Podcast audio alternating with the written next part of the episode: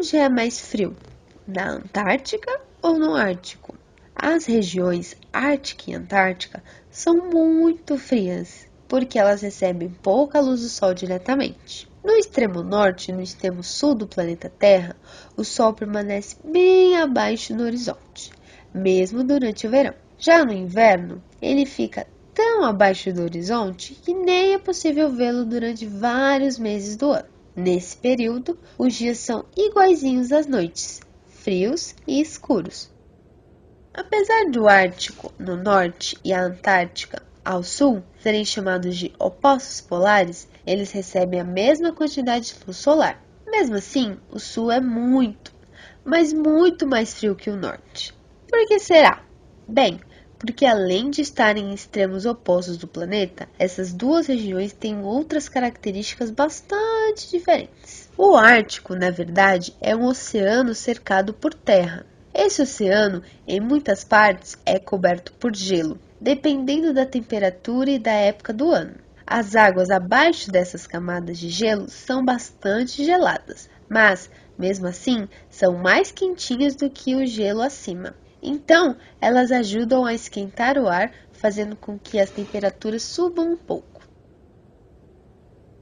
De dezembro a março, a média de temperatura diária da maior parte do Ártico fica abaixo dos menos 20 graus Celsius. Porém, nas regiões mais frias do Canadá, temperaturas abaixo de menos 50 graus Celsius não são incomuns a temperatura mais baixa da história do Ártico, menos 69,6 graus Celsius. Foi registrada em uma estação climática na Groenlândia no dia 22 de dezembro de 1991. Esse recorde só foi descoberto no final de 2020, quase 30 anos depois, no arquivo do clima da Organização Meteorológica Mundial, e desbanca o recorde antigo de menos 67,8 graus Celsius. Registrado nas cidades russas de Verkhoyansk em fevereiro de 1982 e Omicon em janeiro de 1983. O continente é praticamente todo branco, por isso seu albedo é muito maior do que o do Ártico. Na Antártica, a luz do Sol é refletida, no Ártico é absorvida, pois o mar é mais escuro e isso leva à retenção de calor, enquanto que na Antártica há a liberação do calor.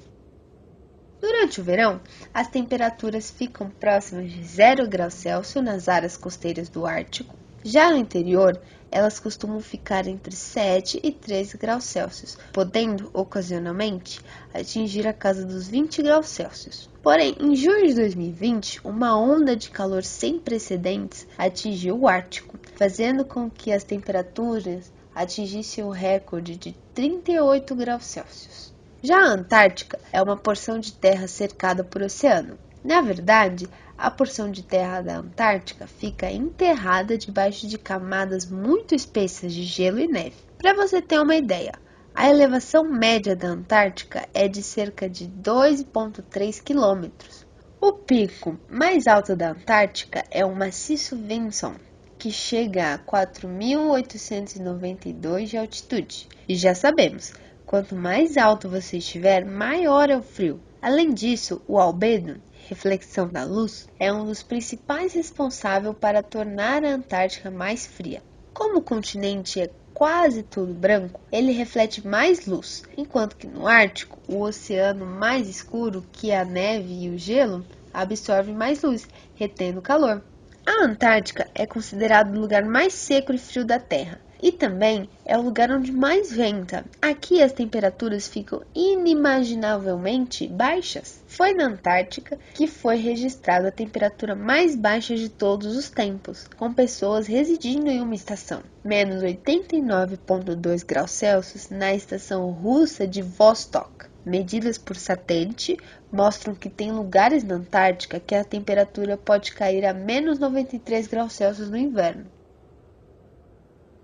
O ano de 2020 também foi palco de recordes de calor na Antártica. No dia 6 de fevereiro, os termômetros da base Esperança, que fica no extremo norte da Península Antártica, atingiram 18,3 graus Celsius, mais ou menos a mesma temperatura da cidade de Los Angeles naquele dia. Em comparação com o Ártico, a Antártica está sendo afetada de maneira mais lenta pelas mudanças climáticas. O ponto de fusão da água, ou seja, a temperatura 0 graus Celsius, quando ela passa do estado sólido para o líquido, é um marco importante para as rápidas alterações das regiões polares. E só uma porção muito pequena das imensas camadas de gelo da Antártica a atinge no verão. Além disso, o fato de a região ser cercada por água e protegida por fortes ventos a isolam de invasões de ar quente.